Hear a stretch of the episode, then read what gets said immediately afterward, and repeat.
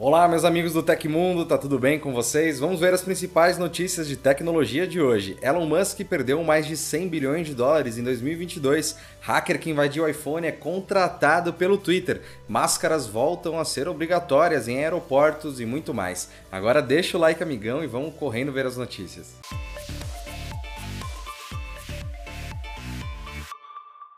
patrimônio de Elon Musk atingiu seu pico em novembro de 2021 com um total de 340 bilhões de dólares, mas atingiu seu ponto mais baixo na terça-feira, de aproximadamente 170 bilhões de dólares. No Billionaires Index de hoje, a Bloomberg demonstrou que a fortuna de Musk já sofreu um declínio de 101 bilhões de dólares em 2022, a maior queda já registrada no ranking. A marca ocorre após as ações da Tesla atingirem o menor valor dos últimos dois anos na segunda-feira, seguindo uma onda que se intensificou após o magnata comprar o Twitter. Desde ontem, o bilionário já perdeu 8,59 bilhões de dólares. No total acumulado deste ano, as ações da Tesla, sobre as quais Musk detém participação de cerca de 15%, sofreram declínio de 58,03%. Ainda assim, o magnata continua sendo a pessoa mais rica do mundo. Além disso, entre o top 3 do ranking de bilionários, Gautam Adani, fundador do conglomerado de operações portuárias Adani Group, é o único que vem obtendo crescimento de sua fortuna em 2022, com 53 bilhões de dólares a mais. A fortuna atual de Adani é de 130 bilhões de dólares. Enquanto isso, o segundo do ranking, Bernard Arnault, presidente e diretor executivo da marca Louis Vuitton, também vem sofrendo com declínio, com uma queda de 21,5 bilhões. Seu patrimônio líquido consiste em apenas 157 bilhões de dólares.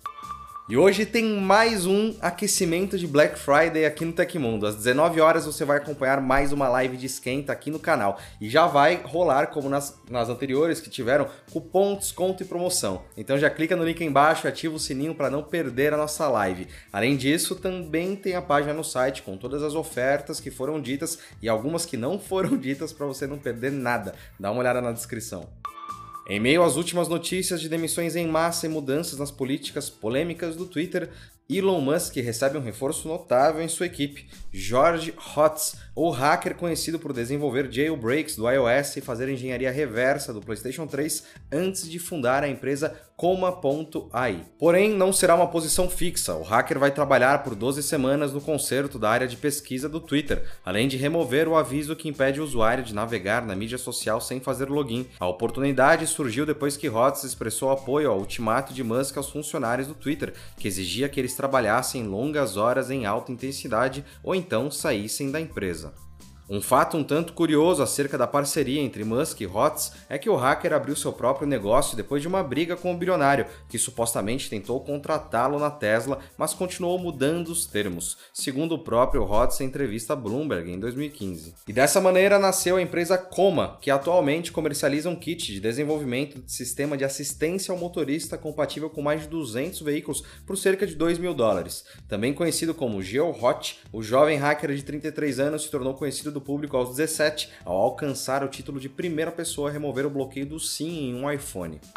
A Anvisa determinou na noite de terça-feira a volta do uso obrigatório de máscaras em aeroportos e aviões. A medida aprovada pela diretoria colegiada do órgão foi tomada em virtude do cenário epidemiológico da Covid-19 aqui no Brasil, cujos casos têm aumentado. A volta do uso obrigatório de máscaras nestes ambientes entrará em vigor a partir de sexta-feira, 25. Em agosto deste ano, a Anvisa havia determinado que o uso do acessório fosse suspenso em aviões e aeroportos. Na reunião também foi discutido o uso de máscaras no transporte público, aeroportos e ambientes fechados confinados. A agência aprovou, na ocasião, o uso de duas vacinas bivalentes da Pfizer contra a Covid-19. De acordo com o boletim da Fundação Oswaldo Cruz, da Fiocruz, divulgado na sexta-feira, foi registrada uma tendência de aumento dos casos de Covid-19 no país em pelo menos 12 estados.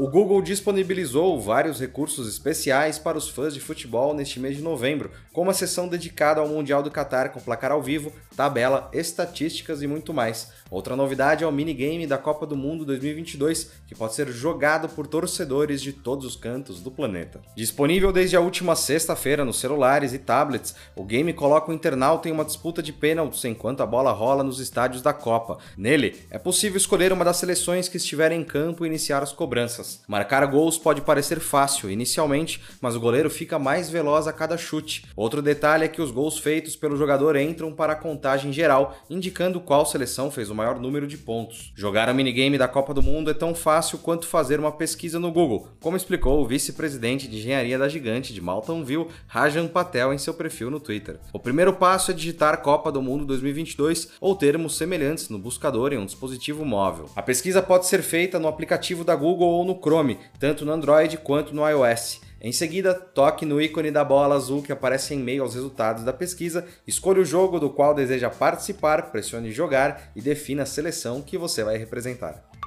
O Tecmundo tem um canal de cortes e você provavelmente não sabia disso. Nós transmitimos a cada 15 dias o nosso podcast Tech Inverso e para quem não tem tempo de assistir ao programa completo, o nosso canal de cortes vai te entregar pílulas interessantes das nossas conversas. Vai lá se inscrever no nosso canal para não perder nada, ele está linkado aqui embaixo.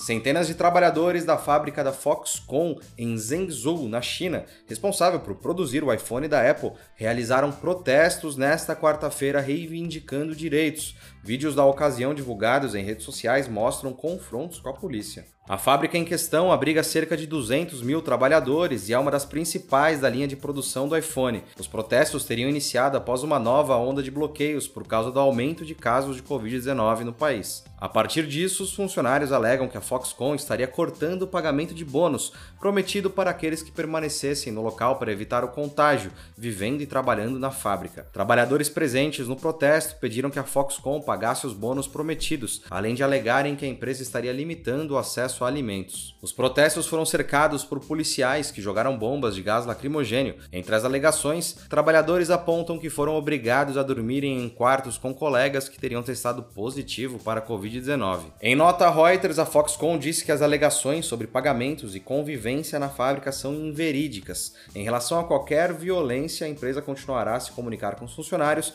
e com o governo para evitar que incidentes semelhantes aconteçam novamente, diz a nota. Após o lançamento de acesso antecipado promissor do jogo 171, considerado uma espécie de GTA brasileiro, o estúdio Beta Games Group sofreu acusações sérias de fraude e desvio de dinheiro feitas por meio de uma publicação no site Mix Mods no domingo 20 de novembro. De acordo com o criador do dossiê, as discrepâncias têm sido apontadas desde 2015, porém só agora conseguiu provas concretas para evidenciá-las. Uma das principais questões gira em torno do orçamento total para concluir o game, que segundo cálculos apontados por ele teria sido abaixo de 3 mil reais, pois muitos dos assets utilizados, incluindo o sistema de dia e noite, carros, animações e GPS, foram adquiridos por um custo baixo até de forma gratuita, enquanto o valor arrecadado através de metas de crowdfunding para o projeto chegou em quase 300 mil reais. Hoje, o Beta Games Group decidiu lançar uma nota extensa à sua comunidade para abordar a situação, que, segundo o tweet, fere sua imagem com o público sem motivo algum. Por fim, a publicação explicou mais sobre as metas e valores levantados, garantindo que todos os dados financeiros estão disponibilizados de forma transparente através da página da primeira campanha de arrecadação no Catarse. E aconteceu na história da tecnologia. Em 23 de novembro de 2004, a Blizzard Entertainment lançou o RPG online World of Warcraft. WoW é atualmente o jogo online mais popular da história e continua nativo até hoje, sendo jogado todos os dias por milhares de jogadores. E se você gostou do nosso programa, pode ajudar muito a gente mandando um valeu demais aí embaixo. Todos os links estão no comentário e descrição. E essas foram as notícias do Hoje no Tecmundo dessa quarta-feira. O nosso programa vai ao ar de segunda a sexta, sempre no fim do dia. Aqui quem fala é o Felipe Paião e amanhã tem mais. Você pode me encontrar no Twitter pela Felipe Paião. Espero que vocês continuem se cuidando, um abração e até amanhã.